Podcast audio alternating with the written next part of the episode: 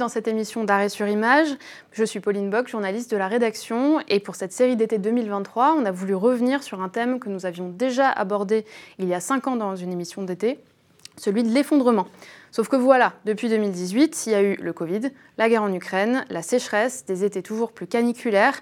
Alors il nous a semblé important de revenir sur le sujet et pour se demander ensemble comment vivre euh, à l'aune de, l'effondrement euh, climatique et social et comment organiser notre société autrement, de façon plus durable. Alors du retour à la Terre au survivalisme, ces modes de vie autonomes et différents ont beaucoup été euh, scrutés dans les médias depuis le Covid et même déjà avant de stocker des vivres à planter un potager, adapter sa consommation d'électricité, bref, survivre et anticiper l'effondrement de notre société capitaliste en changeant de vie. Pour en débattre, j'accueille Corinne Morel-Darleux, bonjour. Bonjour. Euh, vous êtes essayiste, vous avez publié en 2019 aux éditions Libertalia Plutôt couler en beauté que flotter sans grâce, réflexion sur l'effondrement. Vous tenez euh, depuis 2014 une chronique mensuelle pour Reporter. Vous avez également été euh, rédactrice en chef invitée du magazine Social Terre pour le hors-série Comment nous pourrions vivre. Avec, avec, vous pardon, et nous en plateau, Éléonore Luna, bonjour. Bonjour. Vous êtes coach en survie et euh, vous étiez auparavant infirmière. Vous êtes reconvertie après avoir participé à l'émission Wild, la course de survie sur euh, M6 en 2017. Et vous encadrez aujourd'hui des stages d'autonomie en pleine nature avec la société dont vous êtes euh, co-directrice, il me semble. merci d'être avec nous. Et avec nous en visio, nous avons le journaliste Alexandre Pierrin. Bonjour. Bonjour. Merci d'être avec nous. Vous êtes euh, journaliste, vous avez réalisé la série Survivre, qui est, qui, donc, euh, est traitée des, des, survivalistes en France pour France TV Slash. Et avec vous en visio, nous avons également Madeleine Salustio. Bonjour. Bonjour. Merci beaucoup d'être là également. Vous êtes chercheuse au CNRS et vous avez travaillé sur les collectifs néo-paysans et leur rapport à l'avenir. Alors pour commencer cette émission, j'aimerais vous montrer deux extraits de reportages, deux communautés qui imaginent un avenir différent, avec d'abord un collectif qui prône le retour à la terre et propose des stages de permaculture. On regarde. Étudiants, cadres de la télévision, de la RATP, de LVMH ou même directeurs de fonds de pension, ils viennent de tous les horizons pour tester la collapso dans sa version Retour à la nature. Héritière des communautés post-68, Etika Mondo organise des stages payants d'une à deux semaines pour s'initier à la permaculture et au low-tech. Donc ça c'est un objet euh, low-tech par excellence et super facile ah à comprendre. Il y a un vélo qui entraîne le tambour, c'est tout. Pour faire la partie euh, lavage. lavage, Il faut qu'on apprenne à se nourrir. Avec les événements qui vont se passer dans les années euh, à venir, en fait, on n'a pas le choix. Il faut tous qu'on soit capable de produire notre nourriture. Je suis pas du tout en mode survivaliste euh, dans mon bunker à me faire mes conserves. Hein. Moi, l'idée c'est de travailler en société en fait, et du coup bah, de recréer une nouvelle société euh, en marge de la société actuelle. Ce que je sais, c'est que les solutions existent. Si déjà on reprend tout ce qu'il y avait d'intéressant dans le passé et qu'on prend tout ce qu'il y a d'intéressant dans le moderne, on a déjà de quoi faire quelque chose de, génial. Si ça suffit, bah, on a une nouvelle civilisation face à nous qui peut être super intéressante. Et si ça suffit pas, on aura eu la dignité de le faire. Alors, juste avant d'en discuter, on va aussi regarder un extrait de la série d'Alexandre Pierrin, donc, qui est avec nous, sur les survivalistes. On regarde. Je pense qu'un survivaliste qui reste seul, il ne pourra pas survivre. S'il n'a pas un petit clan autour de lui, parce que seul, si on a, si on a le boost, parce que tout, tout s'est effondré autour, et qu'on est seul, pour remonter la pente, ça va être compliqué. Si on est plusieurs, on peut compter sur les autres pour nous remonter le moral. Moi, je pense vraiment à la survie au sein d'un clan ou d'un petit hameau. Je ne m'imagine pas me fédérer avec des gens que, je ne connais pas, qui sont intentionnellement de chez moi, quoi. même à 100 bornes, si je ne les connais pas. Quoi. Je veux bien me fédérer, mais avec des, proches que je connais. Quoi. En, cas de rupture aussi, en, cas de situation dégradée, comme on dit aussi, comment on va faire pour faire notre blé? Comment faire pour faire notre farine, notre pain, nos cultures, si on n'a pas d'essence ni d'électricité? Il faut revenir à des méthodes comme ça. Moi, je trouve que c'est important d'avoir ce lien intergénérationnel entre les anciens qui connaissent la terre qui l'ont connu avant, pendant et après toute cette période industrielle. Et nous, les jeunes, entre guillemets, euh, on, apprend beaucoup de ces gens-là. On apprend tout ce qu'ils ont fait. Alors d'un côté, on a un collectif néo-paysan qui apprend la permaculture et la low-tech au CSP+. De l'autre, on a Philippe, survivaliste, qui veut réapprendre les techniques agricoles du passé avec une petite communauté. Quelle différence euh, Je vais commencer par vous, Alexandre Pierrin. Qu'est-ce qui, selon vous, différencie euh, les survivalistes que vous avez pu rencontrer dans votre reportage des collectifs de vie autonome qui prônent le retour à la Terre? Bah, Je pense que le, les survivalistes, c'est un mouvement euh, qui est déjà extrêmement vague. Il faudrait déjà, je pense, avoir une, se poser la question de la définition de ce qu'on appelle le survivalisme. Moi, pour mon documentaire, j'ai considéré que les survivalistes étaient des personnes qui se préparaient à des catastrophes majeures, euh, ce qui peut recouvrir des situations qui vont d'un accident domestique où notre santé est en jeu à un effondrement de notre système. Et on voit bien euh, ne serait-ce que par la taille de ces catastrophes, qu'elles n'impliquent pas du tout le même rapport à la préparation et le même rapport au monde. Donc en fait, euh, j'aurais du mal à comparer des mouvements qui sont constitués et qui sont par essence collectifs, comme des mouvements de retour à la Terre, d'éco-village, etc., et le survivalisme qui regroupe une nébuleuse de comportements qui peuvent aller de quelques achats individuels à une forme de vie en communauté ou tout seul, mais radicalement différente. Donc, euh, ce serait ça ma réponse. Merci. Euh, bah, Madeleine Salucio, vous avez étudié justement ces collectifs, ces, communautés qui euh, retournent à la terre, reviennent vers des modes de vie agricoles en, commun. Est-ce que vous voyez des, liens ou des choses, des, choses qui se rapprochent dans les deux extraits qu'on a vus? Est-ce qu'il y a des, est-ce qu'on peut aussi trouver des chemins de traverse? Oui, euh, alors, euh, effectivement, donc moi j'étudie des collectifs, euh, comme vous l'avez dit, hein, autonomes, ou en tout cas qui cherchent une certaine forme d'autonomie, sachant que tout le monde met pas forcément la même définition derrière l'autonomie. Et je pense que bah, parmi les personnes que j'ai rencontrées, ce serait tirer un trait grossier hein, que de dire que c'est strictement le survivalisme qui les anime et qui encourage un retour à la terre et à une certaine forme d'autonomie alimentaire et ou énergétique.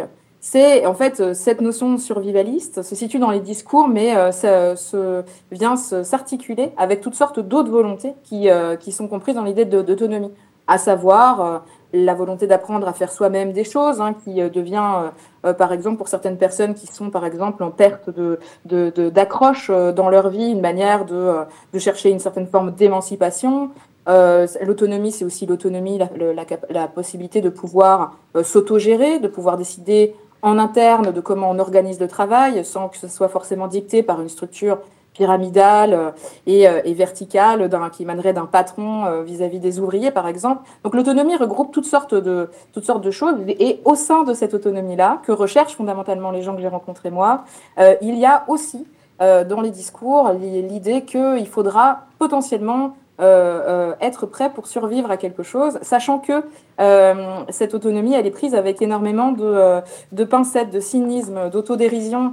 Les, les, personnes que j'ai rencontrées étant assez lucides par rapport à leur, leur, leur, difficulté matérielle à pouvoir réellement se passer à tant d'infrastructures que d'un état social, voilà, ce genre de choses. Donc là, disons que le lien entre les deux se situe là.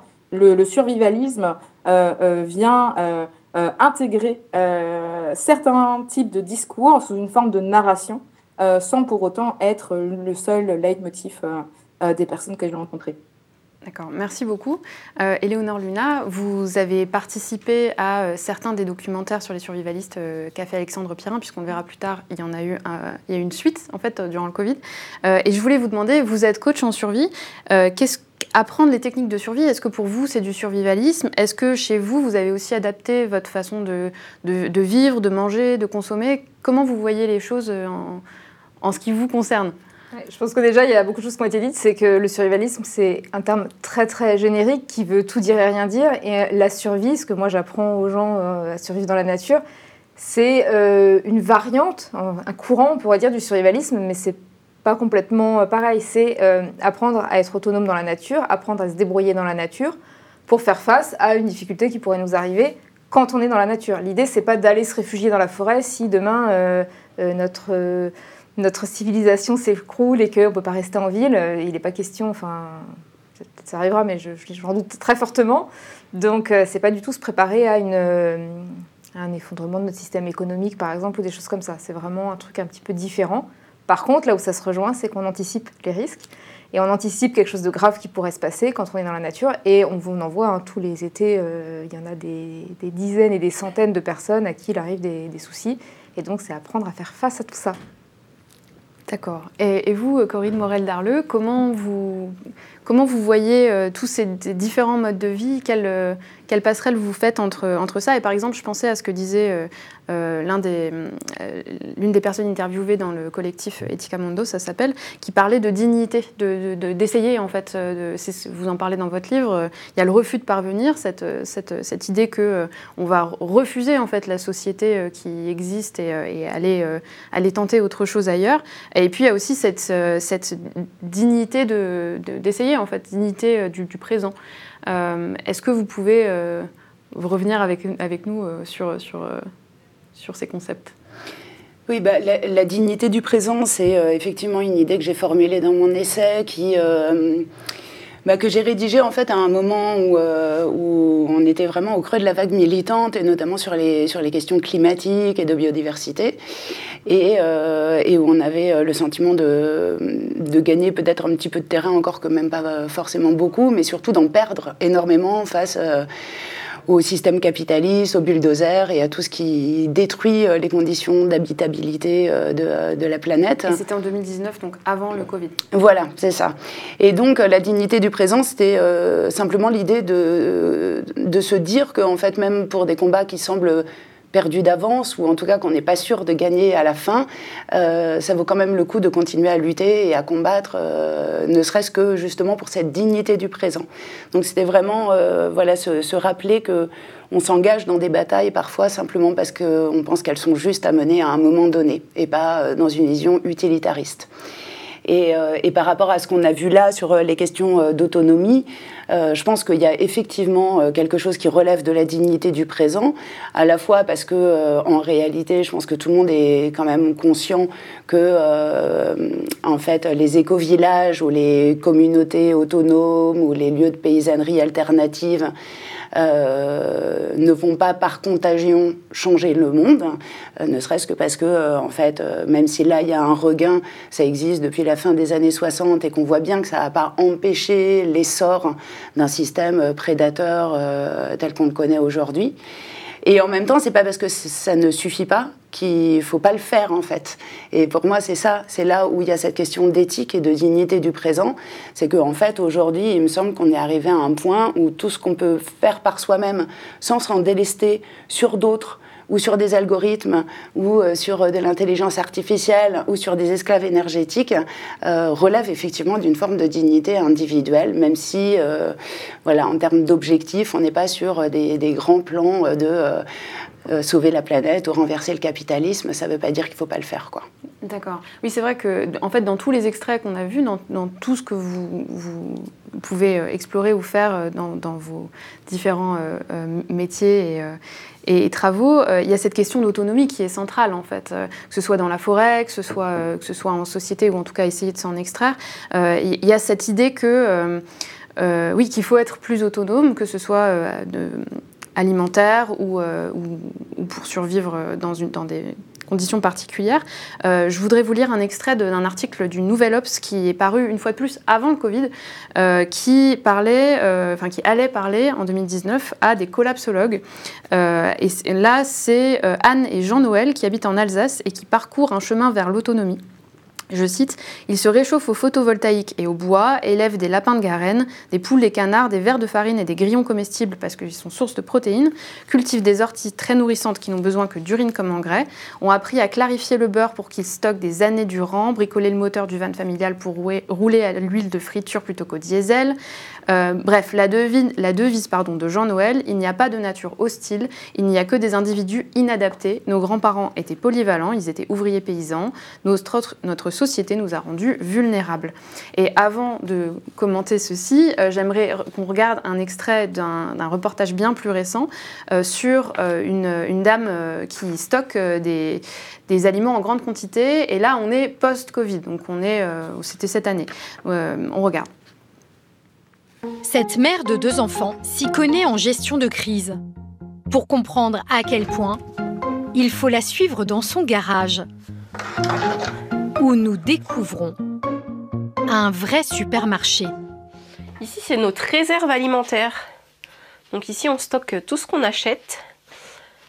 Comme ça, il peut arriver n'importe quoi, un perte d'emploi, une maladie. on peut plus sortir de la maison, un confinement ou autre, ben on a tout ce qu'il faut à la maison. Ce surstockage a de quoi interroger. Alison, elle, affirme que ce n'est que du bon sens. Moi, j'ai toujours connu chez mes grands-parents, il y avait une pièce au sous-sol, dans la cave, il y avait toujours euh, plein de trucs à manger. Voilà, peu importe ce qui arrivait, il y avait à manger. Et ben en fait, c'est juste, euh, j'ai continué de faire ce qu'on faisait avant, ce qui a été perdu parce que en fait, c'est tellement simple d'aller à Carrefour, aller au champ, 5 minutes, hop, on achète ce qu'il faut pour la semaine et rentrer. Ouais, mais sauf que les supermarchés, ils ont 3 jours de stock. Si jamais il arrive quoi que ce soit, en 3 jours, les supermarchés sont vides. Voilà, moi je peux tenir un an. Voilà, alors d'un côté, euh, on stocke pour euh, pouvoir tenir pendant un an. De l'autre côté, on essaye de euh, changer sa manière de, consommer, que ce soit du beurre ou de l'huile de friture. Dans tous les cas, il est question de tenir en autonomie après un événement qui complique les choses. Madeleine Salustio, j'aimerais vous demander comment ça se passait pour vous dans les, différents collectifs que vous avez étudiés. Quel, était le rapport à l'autonomie, notamment alimentaire? Comment euh, réfléchissaient ces euh, communautés pour euh, être en autonomie alimentaire? Oui, alors, l'autonomie alimentaire, c'est effectivement quelque chose qui est mis en avant par la plupart des, gens que j'ai pu rencontrer quand on leur demande pourquoi ils sont là, pourquoi ils ont démarré ce type de projet. L'idée de pouvoir construire, créer ses propres, ses, ses propres biens de première nécessité, on va dire. Donc ça, ça, se cristallise autour de l'alimentation, de l'habitat et euh, dans une certaine mesure euh, de la réparation mécanique, euh, ce genre de choses, sachant que déjà là, on a des limites de, de, de production industrielle qui, qui, sont, qui sont notables.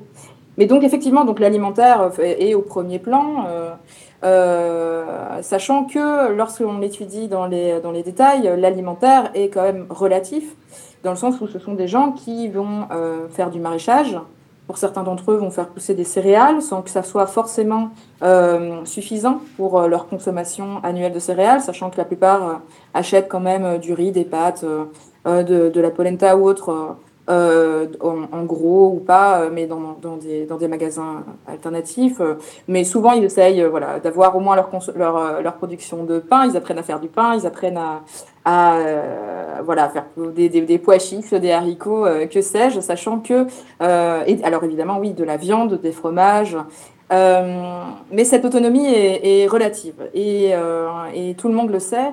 Euh, j'ai l'impression que dans les collectifs que j'ai rencontrés, contrairement à ce qu'on peut voir dans les, dans les extraits vidéo qui sont présentés ici, c'est que euh, c'est qu'il y a, voilà, comme je l'ai dit tout à l'heure, une certaine forme de, de, de, lucidité quand même par rapport euh, à leur réelle capacité de, de, de survie en situation euh, de crise, une crise qui viendrait. Alors de quelle crise on parle hein? On parle d'une crise euh, qui, qui du jour au lendemain, ou en tout cas en des temps très limités, euh, consisterait à voir euh, s'écrouler le système d'approvisionnement, euh, notamment alimentaire, énergétique également, et, de par la, rareté que, cette, situation créerait, une mise en compétition des individus et selon des formes peu démocratiques et souvent violentes, hein, du coup, de lutte pour la survie, et c'est souvent ça qui fait peur dans un, les gens que j'ai rencontrés euh, craignent également la montée de l'extrême droite, craignent euh, la, la, répression policière. Et, euh, et, et, et, du coup, dans ce système-là, euh, peu importe, disons, de faire ses légumes, à partir du moment où il y a des réquisitions nationales, mettons, euh, des terrains agricoles, les gens savent très bien qu'ils ont assez peu de peu de, pouvoir, de poids là-dedans. Donc du coup, je trouve que ce qui est à mettre un petit peu en balancement, euh, c'est que euh, dans les extraits qu'on a vus, euh, je, suis curieuse en fait, par exemple, de cette dame qui fait des, réserves et qui d'ailleurs témoigne hein, d'une certaine forme de trauma économique par ailleurs, hein. mais on aura peut-être l'occasion d'en parler. Mais cette dame qui fait des réserves, je, me demande dans quelle mesure, quelle représentation elle peut avoir du système politique. Et, euh, et, en fait, ça, ça vaut à partir du moment où on est encore en sécurité euh, chez soi. Mais du coup, c'est un petit peu peut-être les limites euh, de, cette pensée survivaliste qui, en fait, se contente tout simplement de, mettre des étagères dans un, dans un, garage pour le moment. Quoi. Oui, parce que quelque part, ça revient à, recréer un supermarché. En fait, on n'a rien, rien changé. Corinne Morel-Darlu, je vous voyais prendre des notes. Oui, non, mais euh, enfin, j'abonde tout à fait. C'est-à-dire qu'en fait, ce qui est euh, singulièrement absent euh, là de, ce traitement journalistique, hein, c'est la dimension politique de, ces questions-là. C'est-à-dire qu'on voit des personnes qui commencent à se préparer à une hypothèse d'effondrement de manière finalement très individuelle et euh, qui paraît euh, effectivement euh, être un filet de sécurité pour le moins fragile. mais mais il n'y a pas du tout de discours politique sur les causes et, et, surtout sur les causes auxquelles on pourrait remédier. Et moi, je suis toujours très fascinée. par exemple? Bah, sur, euh, Par exemple, sur la question euh, agricole et, alimentaire, hein, euh, moi, il me semble que là, ce qui est urgent de se poser comme question, c'est comment est-ce qu'on fait pour avoir une production agricole en France qui soit adaptée à un pays dans lequel mmh. il va y avoir de plus en plus de périodes de sécheresse, de plus en plus d'aléas climatiques, comment on revient à une agriculture nourricière et non pas à des productions destinées à, à l'exportation par exemple, comment on fait pour euh, euh, apprendre à se passer euh, d'engrais chimiques ou même de pilotage par GPS, comme c'est beaucoup le cas aujourd'hui dans le complexe agro-industriel. Et pour moi, ça, ça reste. Enfin, on peut être dans une, dans une perspective d'effondrement en se disant, voilà, on risque d'avoir des ruptures d'approvisionnement en électricité, etc. Mais si on va jusqu'au bout de la logique, ça, ça veut dire effectivement qu'il n'y a plus de numérique, ça veut dire qu'en fait, il faut réapprendre à, par exemple, à effectivement cultiver euh, avec euh, de l'huile de coude. Et euh, aujourd'hui, les politiques publiques, clairement, ne vont pas dans ce sens-là. Et ça, c'est des choses qui peuvent se faire que par une volonté politique. Et si elle ne vient pas des pouvoirs publics, il faut l'auto-organiser. Et donc, euh, voilà, je trouve que cette dimension-là, en fait, pour moi, euh, me paraît être la plus importante. Parce qu'on voit bien que euh, sinon, en fait, même en accumulant des boîtes de conserve chez soi, c'est pas tenable, en fait. Enfin, ça peut pas être une réponse. ça, repousse simplement le, problème à plus tard. Bah, non seulement. oui. Moi, je voudrais juste compléter sur ça. En fait, chez les survivalistes, il y, a, il y a plusieurs notions de stock. Il y a ce qu'on appelle le stock tournant et ce qu'on appelle le stock mort. Et effectivement, euh, les personnes qui. Moi, effectivement, quand on a commencé à me parler de stock, la première chose qui m'était venue, c'était Mais c'est ridicule parce qu'on stocke un mois, six mois, ça ne résoudra de toute façon pas le problème. En fonction de la crise à laquelle on se, prépare, ça peut ne pas fonctionner.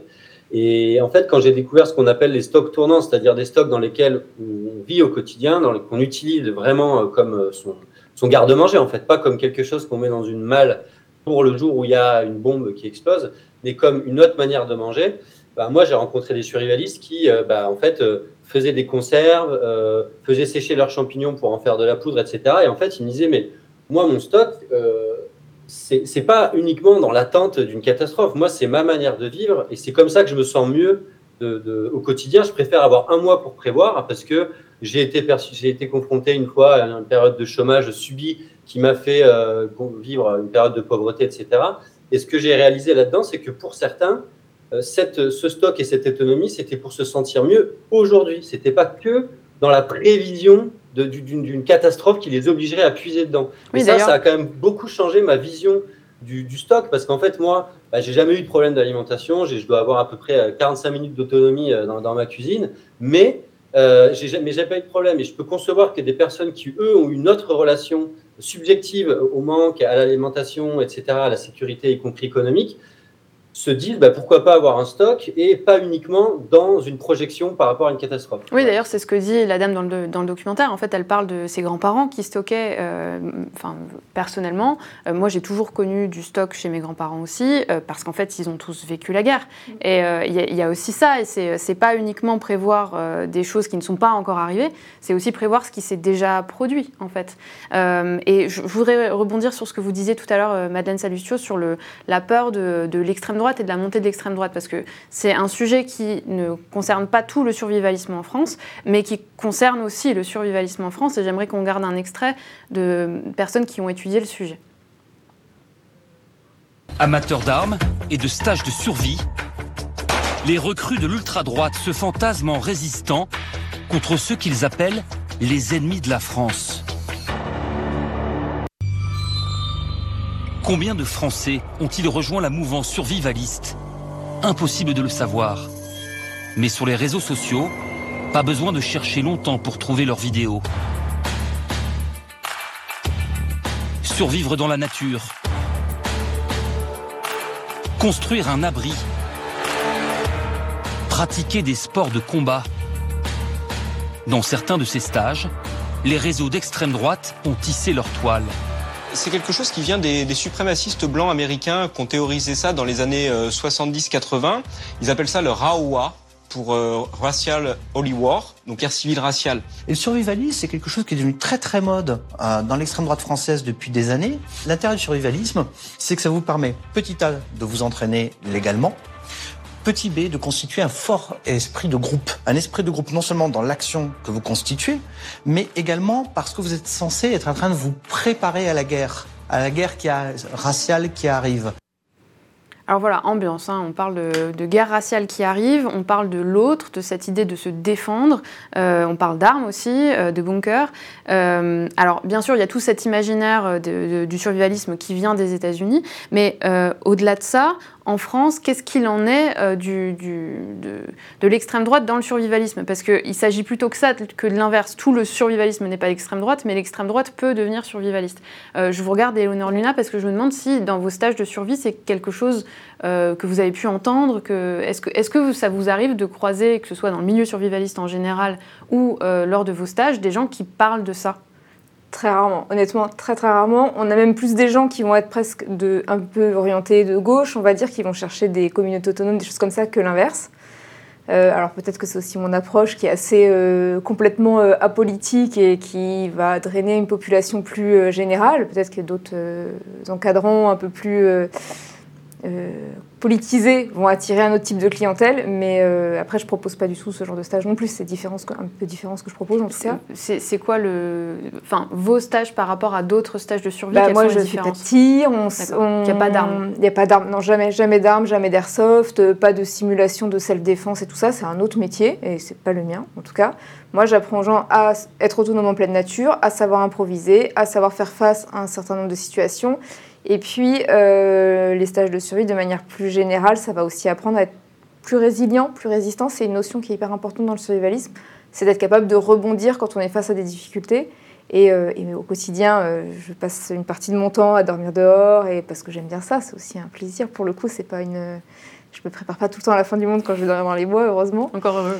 Et, euh, et, c'est, euh, et d'un autre côté, ça permet de savourer encore plus quand on a du confort et de savoir m'en passer aussi dans certains cas. Donc il y a cette notion-là d'être un peu plus résilient, d'être euh, un peu plus souple et plus adaptable. Et, et, la notion de résilience, on la retrouve un peu, ça, elle rejoint mmh. l'autonomie en fait, c'est, c'est l'idée Mais... de de pouvoir. Allez-y, euh, Alexandre Pierre. Mais pardon, mais du coup, c'est là où pour moi on a un problème de, de définition. C'est-à-dire que quelqu'un qui participe à un stage de survie, pour moi, presque par définition, n'est pas vraiment survivaliste, dans le sens où il va venir s'initier, découvrir, et peut-être que derrière, ça va lui donner envie d'aller plus loin et, et, de passer de technique de survie à survivaliste. En fait, tout le, le, le problème de, de, de, ce sujet et de, de l'émission en général, c'est qu'est-ce qui fait qu'on passe de technique de survie à, sur, sur, à survivalisme, à ce que ce soit un mouvement politique Et c'est là où je pense qu'il faut vraiment clarifier le sujet, savoir de, de quoi on parle. Alors, est-ce que pour vous, c'est un mouvement politique?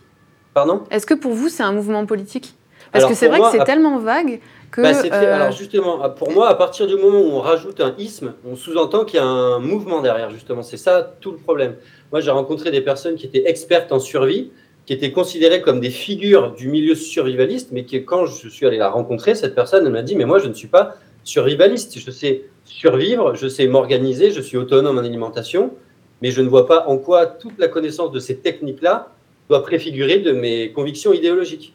Et justement, si cette personne me disait ça, c'était pas anodin, c'est parce qu'elle avait tout à fait conscience que les personnes qui politisaient la survie en France avaient tendance à venir de l'extrême droite. Et que les personnes qui aujourd'hui sont très des personnes qui sont les plus exposées dans le milieu survivaliste au niveau médiatique. Je pense principalement à deux personnes qui sont les figures historiques francophones, à savoir Vol West, qui est euh, aux États-Unis euh, et qui est un fervent euh, partisan du port d'armes, et Piero San Giorgio, qui lui est un idéologue qui a fait plusieurs essais et lui qui a pu préfacer des ouvrages de personnes euh, carrément d'extrême droite. Moi, j'aime pas trop le terme ultra droite parce que pour moi, c'est de l'extrême droite, mais en gros, euh, ces personnes-là clairement, ce sont des personnes d'extrême droite. Si vous allez sur la, la, la chaîne de Piero San Giorgio, il n'y a pas de débat possible. C'est quelqu'un qui va recommander la, lecture des livres d'Andreas Breivik, qui est le, responsable de la tuerie en Suède. Mais il va pouvoir avoir un discours en grand public beaucoup plus polissé, beaucoup plus retenu, parce que c'est quelqu'un d'éduqué, c'est quelqu'un qui a, qui a, qui a, travaillé dans des multinationales, etc. Donc il a une connaissance du monde, donc il sait comment s'adresser à quelle audience. Et il n'a pas le même discours partout. Et quand on va regarder un petit peu ses livres, quand on va regarder euh, sa chaîne YouTube, là, clairement, il montre son vrai visage et il n'y a plus aucun, euh, aucune, euh, aucune, aucun doute sur le fait qu'il est d'extrême droite. Et pour moi, tout le problème, c'est qu'aujourd'hui, les personnes qui vont s'emparer le plus de la question du survivalisme en ligne vont être des milieux d'extrême droite parce que ça leur permet de renouveler un peu leur image, d'avoir un côté un peu plus cool, un peu boy scout, testostéroné avec des tatouages. Mais c'est des personnes qui, pour moi, vont politiser une série de techniques et donc euh, se l'approprier. Mais ça ne veut pas forcément dire que le fait de savoir être autonome et de savoir survivre dans la jungle est fondamentalement quelque chose que font que les gens d'extrême droite. Quoi. Oui, bien sûr. Mais c'est vrai que euh, vous devez de ça peut arriver du coup de croiser des gens très différents dans un même euh, salon, par exemple, euh, puisqu'il existe désormais un salon du survivalisme. Euh, qui a été renommé, qui ne s'appelle plus salon du survivalisme, mais qui s'appelle salon de l'autonomie et du développement durable. Et, eh bien, justement, pour, pour, on va regarder un extrait de, de, de ce salon du survivalisme.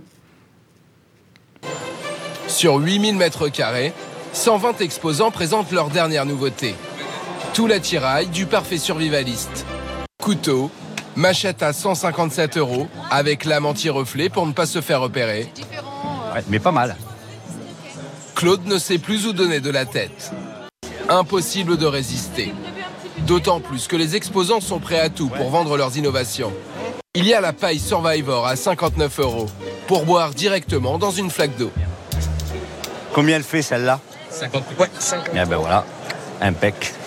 Un briquet solaire, un petit briquet solaire un garrot vraiment pour les gros saignements et pour les urgences. Pour ceux qui vivent en appartement et qui possèdent une cave, il propose de la réaménager en abri anti-atomique équipé pour moins de 40 000 euros. Si vous n'avez ni cave ni terrain, le patron s'est lancé sur le business de la colocation de bunkers. À partager avec 150 personnes, moyennant un loyer mensuel de 249 euros. Voilà, alors surtout ne vous inquiétez pas, vous pourrez euh, acheter une place dans une colocation de bunker. Euh, on en rigole évidemment, je voyais des yeux se lever en plateau. Est-ce que vous voulez réagir, Corinne Morel-Darleux?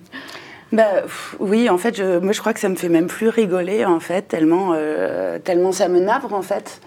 parce que pour moi, là, on est vraiment dans le marketing de la peur et, d'une forme de virilisme euh, qui là encore, euh, en fait, est, tellement éloigné euh, de, de, la question des causes. Enfin, c'est-à-dire, en fait, là, effectivement, il faut vraiment définir de quoi on parle, parce, que, parce que là, les, les premières choses qu'on voit, c'est des grosses bagnoles, des, des, des, gadgets en plastique, dans des blisters qui sont faits, je ne sais pas où, dans quelle partie du monde. Et donc, on est évidemment très éloigné de toute préoccupation climatique, environnementale. Euh, et, presque, en fait, c'est un marché qui, euh, qui, accélère la venue potentielle euh, de, justement de, de, de rupture d'équilibre géophysique. Et donc, c'est un truc quand même assez dingue de, se dire qu'en fait, en se préparant pour l'effondrement, on accélère sa venue d'une certaine manière, ou en tout cas, on contribue à alimenter le système qui, qui risque de le provoquer. Donc, euh, donc en fait, euh, enfin, voilà, c'est là pour moi, on est vraiment effectivement dans un, dans un univers totalement différent.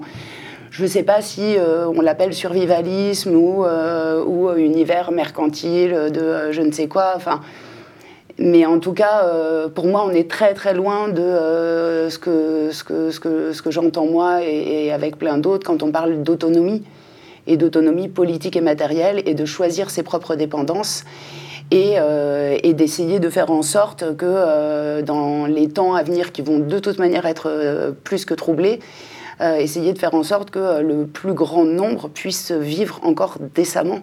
là, clairement, pour moi, on n'est pas du tout dans, ce type de souci-là. Euh, Léonore Lona, je vous voyais réagir. Je suis pas tout à fait d'accord. C'est déjà il y a beaucoup de marques. Alors moi je connais très bien la plupart de ces marques parce que j'étais sur ce salon-là précisément. Et il y en a beaucoup malgré tout qui ont une réflexion très orientée sur le des produits quand même durables. Par exemple les petits briquets solaires qui paraissent c'est un gadget et tout ça sont fabriqués en France. Il y, y, a beaucoup de. Alors c'est pas grand chose, mais malgré tout. Euh, personne n'est parfait et c'est des petits efforts. Aujourd'hui, on, vit encore dans une économie euh, capitaliste et il faut en vivre. Donc, je comprends ces gens-là qui fabriquent des trucs et qui, finalement, dans leur euh, production, cherchent quand même malgré tout à, être pas moins pire, en tout cas. Euh, c'est pas le cas de tout le monde, mais voilà, les fameuses machettes, elles sont fabriquées en France par une marque française. Enfin voilà, il y a quand même des efforts qui sont faits aussi. Il y a un marché. C'est alors c'est pas du survivalisme, hein, c'est un peu différent, mais il y a un marché, il y a une économie, il y a des produits qui existent qui conviennent peut-être à des survivalistes, mais pas que. Mhm. Euh, le bunker, c'est un autre débat, là. Je crois qu'on est dans un autre, euh, une autre problématique. Mais, là, c'est euh, vraiment le business de la peur. Il n'y a, pas de... Et, et, par contre, ce documentaire, pour y avoir participé, il a été extrêmement orienté. J'ai beaucoup l'habitude des plateaux télé, des journalistes, des interviews, dans tous les contextes, de la télé-réalité et tout ça. Je crois que c'est mon pire souvenir de, de journalisme, si on peut appeler ça du journalisme. Vous pouvez nous expliquer pourquoi Pour moi, ce n'est pas un reportage, on n'a pas reporté des choses, on a euh, orienté un discours. Donc en journalisme, habituellement, le journaliste vous pose une question, il faut reformuler la question du journaliste pour que le spectateur puisse comprendre ce qui se dit et tout ça. Là, clairement, euh, il y a eu insistance, insistance, insistance pour essayer de me faire dire des choses. Alors moi, j'ai l'habitude, donc je ne les ai pas dites, parce que mhm. je tiens... Quoi, par exemple? Euh, Par exemple, il voulait absolument me faire dire que j'étais la star de la survie parce que c'était cool d'avoir de l'argent, la machette à 159 euros et ce gadget-là, impossible de, résister, 50 euros. Et la star de la survie, c'était quand même vachement bien pour affoler la ménagère. Visiblement, ça marche bien. Mhm. mais, euh, mais donc voilà, donc au final, ce reportage, pour ma part, je m'en sors pas trop mal. Mais, euh, mais pour le coup, j'étais euh, persuadée que ça allait être un, un truc pas terrible. On voit qu'ils sont arrivés avec l'angle du business. Voilà, on voit qu'il y a, un, parti pris clairement et il y a des choses qui ont été cherchées à être produites. Ils n'ont pas choisi euh, leur personnage euh, par hasard, la personne qui suivent. Ils n'ont pas suivi les séquences qu'ils ont dit parce que pendant trois jours de salon, ressortir 10 euh, minutes, c'est facile de, prendre des billets aussi. Donc, donc voilà. Est-ce qu'il n'y a pas aussi cette, cette, ce ce regard qu'on porte toujours sur euh, que ce soit la, survie d'un côté, les décroissants ou le retour à la terre de l'autre, qui n'est pas du tout le même, mais qui dans tous les cas est un regard médiatique un peu particulier euh, et qui a pu peut-être changer pendant le Covid. Euh, j'aimerais qu'on regarde un extrait des carnets de bord, donc qui sont des, des, carnets vidéo qui ont été retournés par Alexandre Pierrin avec différentes personnes qui ont participé à sa série Survivre les gens maintenant commencent à avoir un regard qui change, puisqu'ils se disent que, encore une fois, malheureusement, j'avais raison, et je commence à en avoir marre d'avoir raison, et du coup, ils m'écoutent un peu plus. J'ai averti tous mes proches de faire des stocks alimentaires, mais ils m'ont pas écouté. Ils m'ont pris, euh, depuis le début que je suis sur la liste, ils m'ont toujours pris un peu pour un, pour un fanfaron, un illuminé. Beaucoup ne m'ont pas écouté. Au début, les gens s'en fichaient puisque le gouvernement parlait notamment de d'absence de risque en France. J'ai reçu pas mal de coups de fil de proches et d'amis pour savoir qu'est-ce qu'ils devaient faire eux de leur côté pour passer ce confinement, qu'est-ce qu'ils devaient acheter, qu'est-ce qu'ils devaient pouvoir fabriquer. Leur point de vue a changé, donc euh, sur moi notamment et sur ma manière de faire en tant que survivaliste. J'ai euh, organisé des formations euh, autour de moi avec des proches, des voisins, des amis. On a fait des ateliers de savon pour désinfecter les mains. On a fait également des ateliers pour comment faire son pain et comment faire son levain. Alors voilà, euh, des gens qui commencent à avoir un regard changeant sur euh, les survivalistes, qu'ils soient ou non euh, survivalistes, des survivalistes qui, au lieu de se refermer au moment, sur eux-mêmes au moment d'un grand événement comme le Covid, vont aller organiser des ateliers qui ressemblent peut-être un peu au, collectif pour faire du pain. Vous en parliez tout à l'heure, Madeleine Salucio. Alexandre Pierrin, Comment euh, vous est venue cette idée-là et surtout, est-ce que vous, aviez anticipé euh, cette, euh, ce, est-ce que vous sentiez ce regard pendant votre premier reportage, donc celui de la série Survivre? Et comment, ça s'est passé ensuite? Comment vos, personnages ont pu voir venir ce, ce, Covid quelque part? Alors, il y, a, pas mal de, sous-questions. La, première question, c'est en gros comment, quel a été le regard que les gens portaient sur les surréalistes au moment où j'ai tourné la série et comment ça a évolué avec la- le Covid. quoi, Tout à fait.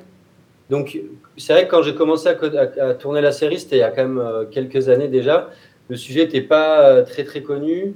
Euh, ça a été une recherche extrêmement difficile parce que bah, quand on se- s'intéresse aux groupes euh, sur Internet, euh, que ce soit des forums, que ce soit des pages Facebook, que ce soit des chaînes YouTube, il y a une très très grande euh, hostilité vis-à-vis de- des médias. Donc j'ai eu du mal à, pénétrer ce milieu-là et à arriver à avoir des contacts avec des, personnes qui acceptent de me parler. J'ai reçu des, menaces aussi, c'est- donc euh, donc c'était pas c'était pas forcément le bienvenu. Euh, et quand j'arrivais à avoir des personnages, en général, euh, il y a beaucoup de personnes qui, en cours de tournage, ont arrêté parce que leur entourage les dissuadait en fait de participer en disant mais tu vas vraiment passer pour un fou. Et c'est, moi je sais que c'est effectivement souvent comme ça que les personnages surréalistes sont présentés, c'est-à-dire un peu, euh, un peu ridiculisés, un peu moqués, ou avoir avec des biais dont parlait Léonore qui sont, euh, qui sont un peu désagréables parce qu'on a le droit d'avoir un point de vue quand on est réalisateur ou journaliste, mais il ne faut pas s'en cacher auprès des personnes qu'on interviewe et il faut qu'elles sachent où elles mettent les pieds à ce moment-là. Mais euh, on a toujours un point de vue quand on fait quelque chose. Mais moi, ce qui est important, c'est la transparence et que les personnes sachent ce qu'on veut faire, ce qu'on veut dire, et que quand le résultat est publié, bah, on, on n'y ait pas eu l'impression que la, parole donnée a été trahie. Quoi. Et donc, effectivement, il elles ils témoignaient tous d'un malaise parce qu'il y avait des gens qui me disaient Moi, je veux bien apparaître, mais professionnellement, je pense que ça va être mal vu au niveau familial. Ma compagne refuse que vous veniez. Enfin, moi, il y a eu des choses un peu comme ça. Et effectivement, quand la pandémie est arrivée, moi, j'ai pas tout de suite pensé à ça parce que, bon, comme tout le monde, j'avais plein d'autres choses à penser. Et quand on s'est retrouvé confiné, en fait, c'est dans mes premières conversations, mes amis qui m'ont tout demandé. Et alors, euh, Bernard, et alors, euh, Philippe, est-ce que tu leur as parlé? Ils doivent être super contents, les survivalistes, de ce qui se passe. Et euh, donc, je me suis posé la question. Du coup, je les ai, je les ai un peu tous appelés. Et euh, la première chose dont je me suis aperçu, c'est que bah, bien sûr, ils sont pas contents. C'est des, les survivalistes, c'est des gens qui ont des familles, ils ont des gens qu'ils aiment, qui sont pas comme eux, et bien évidemment, qui se réjouissent pas que tout le monde soit stressé, potentiellement malade, voire parte à l'hôpital. Mais c'est clair que euh, du côté de Bernard, du côté de Philippe et de plusieurs personnes qui étaient dans des petits villages et en contact avec des voisins, je parle pas des, des personnes qui vivaient déjà quand même assez isolées. mais Bernard eux et Philippe, c'est les deux qu'on a vus, hein, je précise. oui, pardon. De ces deux personnages-là, eux, effectivement, ils m'ont dit qu'il y avait eu très rapidement des gens qui s'étaient mis à, leur- à les contacter pour leur demander des conseils, des informations. Je sais que Bernard, dès le début, il avait euh, des boîtes et des boîtes de masques euh, FFP2. Au moment où on nous disait encore que c'était pas nécessaire d'en avoir dans la rue, etc., mais tout le monde commençait à en chercher, mais on n'avait plus de stock, et ben lui, il m'a dit, je les ai postés 5 par 5 pour en envoyer à un maximum de gens qui m'en ont demandé. D'accord. C'est parce qu'il avait anticipé euh, la possibilité d'une pandémie? Bah alors lui, euh, il a anticipé beaucoup de scénarios, il a des combinaisons entières pour pouvoir sortir avec euh, des masques, etc. Donc euh, il avait aussi anticipé un scénario de pandémie, pas tous les scénarios, mais la possibilité d'un scénario de type euh, SRAS, effectivement, il en avait déjà, euh, il l'avait déjà imaginé, et donc il a pu euh, aider quelques personnes. Mais après, est-ce que ce regard a changé durablement sur lui? Est-ce que sorti de l'émotion où tout le monde parlait de oui, le monde d'après, comme si le monde allait changer à cause du Covid, etc. Est-ce que sorti de cette émotion, est-ce que le regard a, a changé sur lui? Est-ce qu'il a acquis un nouveau statut de manière durable? Ça, je ne sais pas. D'accord. Euh, Éléonore Luna, vous étiez euh, aussi dans ces carnets de bord. Comme vous êtes en plateau, on a décidé de garder d'autres personnes, mais peut-être que vous pouvez aussi nous raconter comment ça s'est passé. Est-ce qu'il y a eu un avant-après pour vous, euh, que ce soit du côté de, la survie, puisque c'est aussi, je veux dire, c'est votre travail, c'est votre, c'est votre business quelque part, c'est une société que, vous tenez. euh. Donc, est-ce qu'il y a eu un avant-après pour les stages de survie? Et puis pour vous, est-ce que le regard a changé aussi sur euh, la façon que vous pouvez avoir de euh, apprendre à, vi- à vivre dans la nature euh, par rapport à vos proches ou euh, votre entourage Il y, a, deux choses déjà sur mon métier, on va dire en général. Ça se démocratise de plus en plus. Il y a eu euh, une grosse mode après le Covid de la outdoor, mais qui était qui n'avait pas de lien directement avec le survivalisme ni rien. Donc, malgré tout, il y a de plus en plus de gens qui savent maintenant ce que c'est qu'un stage de survie et qui savent faire la différence avec le survivalisme, hein, dont on parlait, parce qu'il n'y a quand même pas tout à fait la même chose. Il n'y a pas d'idéologie forcément derrière les stages, heureusement. Donc euh, maintenant, euh, ça, choque moins les gens, ça les surprend moins et c'est presque un peu plus normal. Euh, et puis à côté de ça, le côté euh, plus, on va dire, survivalisme, préparation, gestion de la catastrophe et tout ça. Sur les stages, maintenant, je vois, on a un public très varié. Un public, des fois des citadins en région parisienne, des fois des gens plus ruraux en province. Est-ce que les professions sont variées aussi ou les, les classes sociales? Très variées. On a pas mal, un peu plus de cadres sup. Parce que c'est combien enfin, Il y a quand même une question de prix, j'imagine. donc Un stage, c'est 180 euros le week-end. D'accord. Donc c'est cher et pas cher, enfin ça reste accessible pour la, plupart des, des, gens qui travaillent. Euh, bon, voilà. Par contre, euh, là, depuis un an, même pas forcément post-Covid, mais là, depuis un an, un an et demi, systématiquement sur les stages, et y compris sur un public très familial, euh, pas du tout, qu'on pourrait pas du tout étiqueter de survivaliste ou quoi, il y a le discours de on ne sait pas ce qui peut se passer, et on se dit que d'avoir des compétences en plus, ça peut servir. Et ça, c'est assez récent. Hein. Je pense que c'est plus après l'Ukraine.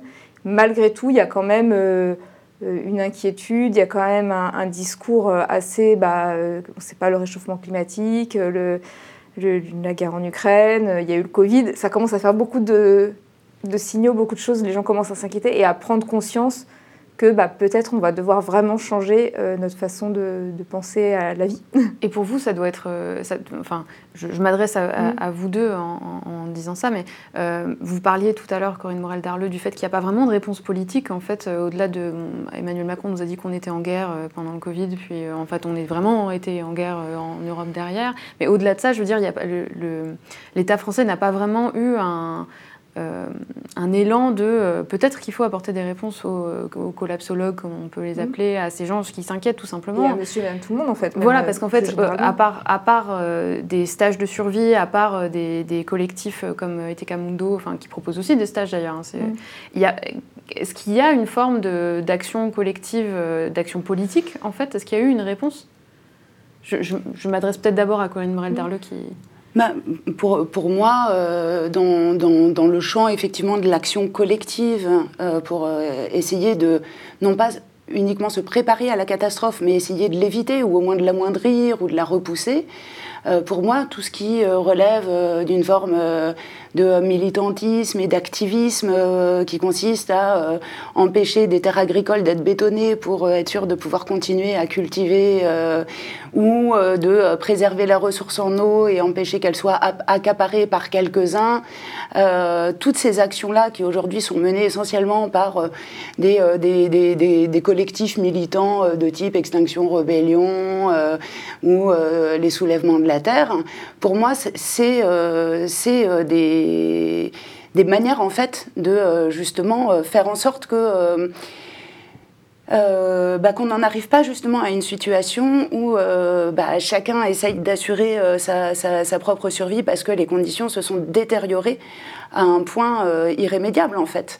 Donc ça, c'est une, une, une, première chose. Et ensuite, effectivement, il y a quand même beaucoup de choses qui qui se développe aussi sur les questions d'autogestion, d'auto-organisation, de euh, s'organiser là où on vit. Et euh, il y, a juste une chose que je voulais dire, parce que ça m'a vraiment marqué à plusieurs reprises, c'est que plein de choses là dont on parle, quand on parle d'outdoor, de faire son pain, euh, de briquets solaires, ou de faire des stocks, des bocaux, des récoltes tournantes, en fait, c'est des choses qu'on fait encore aujourd'hui à la campagne. Moi, j'habite dans un petit village près du Vercors, c'est comme ça qu'on vit, en fait, et c'est comme ça que les gens ont vécu pendant très longtemps. Et il me semble qu'il y a aussi vraiment là une question qui se pose de manière très éclatante, qui est la question de, euh, des modes de vie et du fait qu'on a une population qui euh, est euh, très majoritairement maintenant dans un environnement urbain. dans un environnement numérique et que finalement on en vient à redécouvrir des choses qui ont été évidentes et de l'ordre du quotidien pendant très longtemps et c'est peut-être là qu'il y a aussi des choses à imaginer.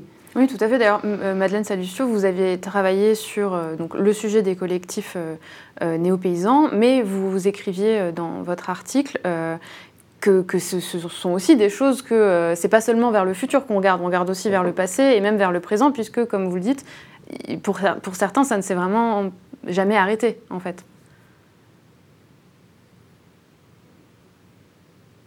Euh, oui, effectivement. Donc moi, euh, c'est peut-être le préciser. Donc mon, angle d'approche théorique, c'est l'analyse des temporalités. Donc euh, à la fois des temporalités du quotidien, hein, des rythmes de travail, des temporalités cycliques, de comment comment les gens s'organisent en collectif et comment ils arrivent à ou, ou pas à, à, trouver une manière d'aménager différents types de temporalités. Mais c'est aussi le cas effectivement pour les rapports au temps de type passé, présent, futur. Et dans mon travail, je montre que le rapport au passé ne peut jamais se comprendre euh, indépendamment d'un rapport à l'avenir et qu'un rapport à l'avenir cohabite parfois avec d'autres rapports à l'avenir en même temps dans le présent. D'où l'idée d'avoir justement un présent qui est, qui est dense et c'est dans la pratique du présent que, euh, que se créent des univers, euh, des univers, euh, des imaginaires futurs et, que ceux-ci cohabitent même s'ils sont parfois antinomiques. Donc par, par exemple, moi dans mes collectifs, la plupart du temps, lorsqu'on pose d'emblée la question aux gens de savoir comment ils envisagent l'avenir, les réponses sont assez claires. Hein. L'avenir n'est pas euh, n'est pas radieux. Euh, les matins qui chantent, les lendemains qui chantent sont plus ne sont plus d'aujourd'hui. Hein. Euh, on pense à la crise climatique, on, est très très euh, déçu, voire assez angoissé par rapport aux actions de l'État, à l'idée d'une démocratie qui n'en est pas une, à l'idée d'une répression qui augmente, l'autoritarisme, enfin bref, toutes sortes de choses comme ça dont on peut dont on peut parler. D'ailleurs, à ce propos, petite parenthèse, vous parliez un petit peu du rapport à l'État, et je pense que s'il y a quelque chose que partagent en commun tant les libertaires que les libertariens, car euh, il s'agit un petit peu de ça finalement, l'impression la distinction que qu'on essaie d'opérer entre euh, les survivalistes d'extrême droite et ceux qui ont des choses à proposer qui seraient plus de l'ordre de de propositions environnementales euh, Donc, d'autogestion. Eux seraient plutôt sur, un petit peu sur ces bases-là. On aurait les libertariens d'un côté. quoi. On aurait d'un côté les survivalistes libertariens et de l'autre les, euh, les, les, collectifs libertaires. C'est ça que vous, vous suggérez? Je, bah, je pense pas que, dans le sens où, comme, comme l'a dit Alexandre, c'est une nébuleuse. Hein, donc, euh, je pense que euh, certaines personnes qui vont dans les stages de survie dont on a parlé aujourd'hui ont peut-être des velléités survivalistes, à l'instar de, de personnes anarchistes libertaires ou à l'instar de personnes d'extrême droite. Donc, c'est une nébuleuse, donc je ne veux pas faire une dichotomie. Mais ceci dit, là où je pense que se distinguent euh, les, les, courants qui seront plus euh, de tendance anarchiste, libertaire, et ceux qui seront plus euh, à tendance d'extrême droite seront sera qu'est-ce qu'on fait sans cet État? Cet État qui est rejeté, ce, principe de représentation, de, de, représentativité démocratique est rejeté.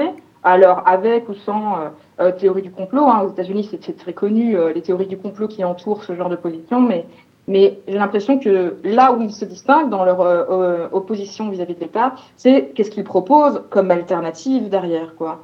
Et on a affaire, euh, du coup, de, de, dans, dans, mon côté à moi, des gens qui, justement, c'est là où ils réouvrent un univers, un univers des futurs qui, en parallèle de cet avenir qui paraît assez catastrophiste, ils réouvrent un univers où il y a de la solidarité, où il n'y a pas de propriété privée et où euh, on essaie de travailler, euh, de travailler ensemble. Alors on ne travaille pas ensemble au niveau du clan, on travaille ensemble au niveau euh, d'un groupe social en essayant de travailler à l'horizontalité des prises de décision, l'égalité des rapports de genre, en tout cas dans les discours, aussi une volonté aussi d'égalité entre, entre, entre les gens. Là où euh, c'est souvent quand même mis, euh, euh, mis de côté par les libertariens qui sont principalement des hommes déjà de, de classe moyenne, blancs. Et, et, une certaine homogénéité sociale qui est revendiquée. Hein, donc l'idée du clan, dans, une des premières vidéos que vous avez montrées avec des gens qui veulent s'organiser, mais avec des gens qu'ils connaissent. disons que ce serait, ce serait euh, exagérant de dire que tous deux défendent l'idée du coup collectif, euh, de la solidarité, du vivre ensemble. Non, on a dans, dans, dans, un, dans, un, dans un cas des gens qui défendent une certaine forme de protectionnisme, euh, souvent raciste. Après, je ne sais pas le monsieur en l'occurrence, hein, mais, mais, mais souvent il y a, y, y a de ça quand même, de méfiance. C'est voilà et euh, avec des valeurs qui sont effectivement tirées du passé aussi. Hein, cette idée de des valeurs de la famille, de protéger les femmes et les enfants. Euh, c'est des, types de discours qui sont aussi assez fortement marqués, des éléments de langage sont issus à des trucs assez classiques. Et de l'autre, euh, euh, là où je pense que justement c'est important de, de, repolitiser, je pense que c'est ce qui fait sortir hein, du, du, du, survivalisme, en fait, c'est à ce moment-là qu'on bascule, c'est lorsque on parle d'un projet de société qui est censé être pour tout le monde, quoi, et qui concerne plus euh, qu'une élite, tant ceux qui ont eu la, la, bonne raison de se préparer, contrairement aux autres, hein, qui, qui s'apparentent d'ailleurs à des discours un petit peu euh, hein, de dire moi voilà j'avais, moi j'ai bien compris le message euh, de Dieu du Seigneur lors du jugement dernier, je ne me ferai pas avoir comme les autres, quoi. Il y a un petit peu de ça. mais aussi voilà, des, questions sociales sur les inégalités. Et du coup, pas de souci. et ce, projet politique, justement, Alexandre Pirin, est-ce que vous, est-ce que vous êtes d'accord avec cette, cette vision des choses Est-ce que vous avez pu voir ça Par exemple, on parlait de Philippe, donc oui, effectivement, il y a, y a ce, discours de moi, je reste que avec ceux que je connais. Allez-y. Ça, c'est vraiment très fort, effectivement. Quand on essaye de parler, de faire un peu de prospective, parce qu'effectivement, le rejet de l'État, il est généralisé parmi toutes les personnes que j'ai rencontrées, pas dans le sens où ils trouvent ça néfaste, mais ils se disent soit il est inefficace, soit il est en train de s'effondrer, soit il est néfaste. Mais dans tous les cas, c'est un avenir qu'ils envisagent sans lui, voire euh, pas forcément contre lui, mais en tout cas sans État. Et donc, effectivement, la, la structure politique qui revenait le plus souvent dans les discussions que j'ai pu avoir, c'était le clan le clan pouvant, s'étendre au maximum jusqu'à un village, on va dire. Mais l'idée un peu de retrouver une forme de communauté euh, à échelle humaine et qui serait, content, qui serait constituée que de personnes qu'on aurait choisies, qui potentiellement nous ressemblent souvent aussi. Euh, J'allais dire, il y a, y a une, Donc il y a, vraiment l'idée de l'autre, de l'extérieur. Exactement. Il y, a, globalement une vision de l'autre qui est euh, qui est assez paranoïaque et assez hostile et qui est, bah, en fait euh, si je ne te connais pas, si tu n'as pas fait partie de ma communauté, tu es potentiellement un ennemi parce qu'on va être en compétition pour des denrées qui deviendront rares. Et donc, c'est pour ça qu'il faut dès aujourd'hui qu'on s'organise en clan. Et c'est pas forcément euh, des choses qui sont abstraites. Moi, j'avais euh, un de mes personnages qui s'appelle Johan, il était en banlieue parisienne, et lui, il avait commencé à repérer dans son voisinage une personne qui était experte en sécurité, une personne qui était experte des questions d'électricité, quelqu'un qui était plus sur l'agriculture, et il dit, voilà, moi, mon objectif, c'est d'avoir 10 référents avec lesquels on s'organisera. Alors, la, hiérarchie entre les 10 n'était pas très claire. Je ne sais pas s'ils se voyaient en haut des 10 ou quoi. Ce n'était pas quelqu'un que je sentais spécialement autoritaire, mais en tout cas, son idée, c'était de dire voilà, quand, ça partira euh, en sucette, on, sera, on s'organisera à 10, il y aura des responsables de pôle, et les décisions, elles seront centralisées, elles seront prises à partir de ce clan. Et il n'y a que comme ça qu'on arrivera à faire euh, une unité politique qui fonctionne, c'est en recréant de l'homogénéité et de la hiérarchie. Et il y a aussi tout de même une question euh, principale qui est la question des ressources, puisqu'en fait, on a beau euh, être euh, très organisé, avoir des experts en, en électricité, en, je sais pas, en maçonnerie, si on n'a pas les ressources nécessaires, si on n'a pas la place, si on n'a pas d'eau, si on n'a pas de, bois, si on n'a pas de champ, euh, on va rien pouvoir faire. J'aimerais vous montrer un dernier extrait qui est euh, en fait deux personnes qui ont été beaucoup médiatisées. Euh, on a d'un côté un ancien ministre de l'Environnement qui s'appelle Yves Cochet et une actrice qui s'appelle Lucie Lucas, qui dans les deux cas ont acheté, en fait se préparent à cet effondrement en achetant un grand terrain et de quoi survivre. On regarde. Avec ma fille, nous avons acheté cette maison, voilà, une treizaine d'années, euh, parce que nous avons anticipé le fait qu'un effondrement général, systémique et global du monde puisse avoir lieu, disons, vers les années 2025-2030, hein, je ne suis pas à 5 ans près. En tout, euh, ça fait 7 hectares. Il y a 3 hectares de bois et 4 hectares de prés, disons. C'est important d'avoir de l'eau vraiment toujours disponible si jamais euh, l'eau courante, disons, distribuée par la ville, ne l'était plus. Il faut bouillir. Hein. Pour beaucoup de Français, Lucie Lucas est Clem. Depuis 9 ans, elle est l'héroïne de cette série télévisée à succès. Elle vient de s'offrir ce vaste manoir, au cœur d'un domaine de 25 hectares, bordé par un lac. Un paysage de rêve pour cette amoureuse de la nature, mais c'est aussi l'abri idéal contre une catastrophe qu'elle estime imminente. Elle est persuadée que notre monde moderne est sur le point de s'effondrer. Comme disait notre ami Churchill, entre la démocratie et la barbarie, il y a cinq repas. Ça peut être très très rapide. Paris ne sera pas habitable en 2050. Donc euh, les gens auront fui. Les gens les plus aisés, comme moi, auront fui à la campagne. Et les gens les moins aisés les prolétaires euh, de Seine-Saint-Denis, eh bien, ils seront décédés, hélas. Voilà, alors on a les plus aisés qui vont survivre et les autres qui vont euh, mourir. Est-ce que mettre médiatiquement en avant ce genre de personnalité, même si bien sûr ça fait passer un message sur l'effondrement et sur le climat, est-ce que c'est pas un peu déprimant? Est-ce que ça sert à quelque chose? Parce qu'au final on se dit juste, bah c'est foutu en fait. Corinne Morel-Darleux oui, bah, moi j'ai plutôt l'impression que ça, que, ça peut euh, surtout alimenter une espèce de détestation euh, des riches euh, et qui, voilà, qui effectivement font sécession et qui ont les moyens de se payer un, domaine avec une source, avec des chevaux, quelqu'un pour s'en occuper, et quelqu'un pour couper des bûches, etc. Et il y, y, a une version très un peu romantique en fait euh, de, de l'effondrement euh, d'un mode de vie de gentilhomme à la campagne. Et en fait, tout ça est tellement éloigné de la réalité. Euh, c'est d'abord totalement indécent, effectivement, par rapport à toutes les personnes qui ont absolument pas ces possibilités, qui en sont très loin et en fait dont on ne peut pas juste se laver les mains. Donc c'est juste effectivement quel est le projet politique qu'on propose, euh, comme je disais tout à l'heure, pour que le plus grand nombre possible puisse vivre décemment euh, avec les conditions qui, euh, qui, sont les nôtres aujourd'hui et qui s'annoncent. Et, et du coup, euh, voilà, tous ces exemples-là qu'on voit depuis le début, en fait, pour moi, ça ne fait pas un projet politique. Ça fait des trajectoires individuelles, et euh, je suis très contente pour Clem euh, et pour Yves Cochet, mais ça ne fait pas un projet politique, en fait.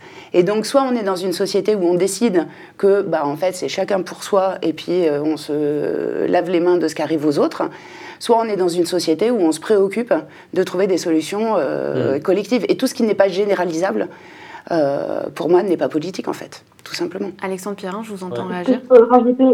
Alors, pardon, je vais appeler après Madeleine, alors. Allez-y, Madeleine. Ah, c'est gentil. Mais non, justement, je pense que vous, vous mettez le doigt sur exactement euh, euh, ce qu'est le survivalisme. En fait, je pense que le survivalisme n'est pas un projet politique. Le survivalisme euh, traite de la survie et puis organise toutes sortes de, pratiques autour de ça, de discours. Mais le, projet politique en tant que tel, s'il est influencé par certaines ambitions survivalistes, ne peut se résoudre à être entièrement du survivalisme.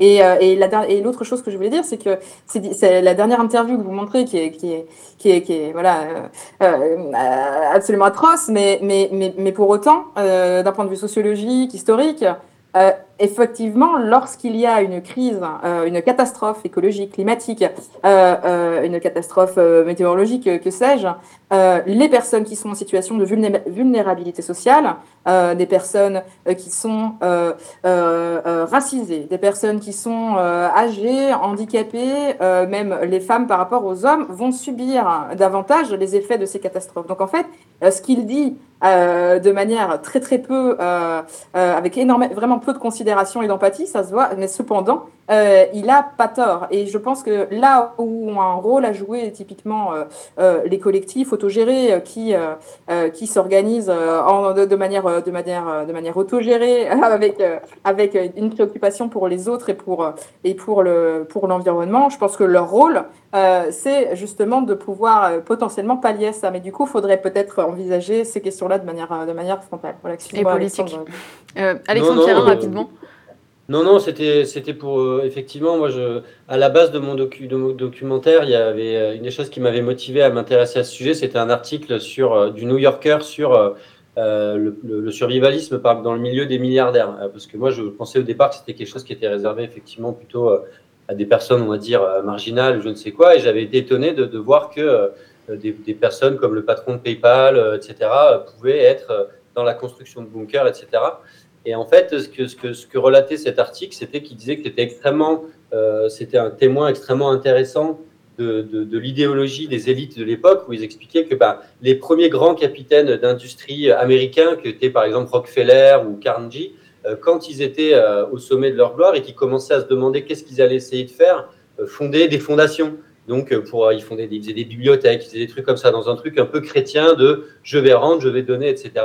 Et disait, bah, si, on, si, on, observe le comportement des nouvelles élites de la Silicon Valley, on constate au contraire que leur discours, c'est plutôt je vais m'acheter une île, je vais préparer un hélicoptère et je vais mettre de côté. Quoi. Et donc on a, du point de vue de l'élite, un message politique qui est extrêmement toxique, qui est renvoyé quand on s'y intéresse, qui est, bah, en fait, euh, quand on est en haut, tout ce qu'on veut faire, c'est de s'isoler encore plus du reste alors qu'avant, euh, certains capitaines euh, d'industrie, empreints d'une chrétienté et d'un discours un peu de charité, avaient une volonté un peu philanthropique.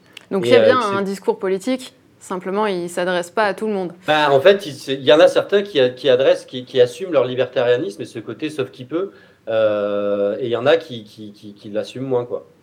Donc euh, pour terminer, regardons du côté des collectifs autogérés et, euh, et tentons de trouver une autre réponse politique plus collective. Sur ce, merci beaucoup pour, et à bientôt pour un, un nouvel épisode d'Arrêt sur image. Merci.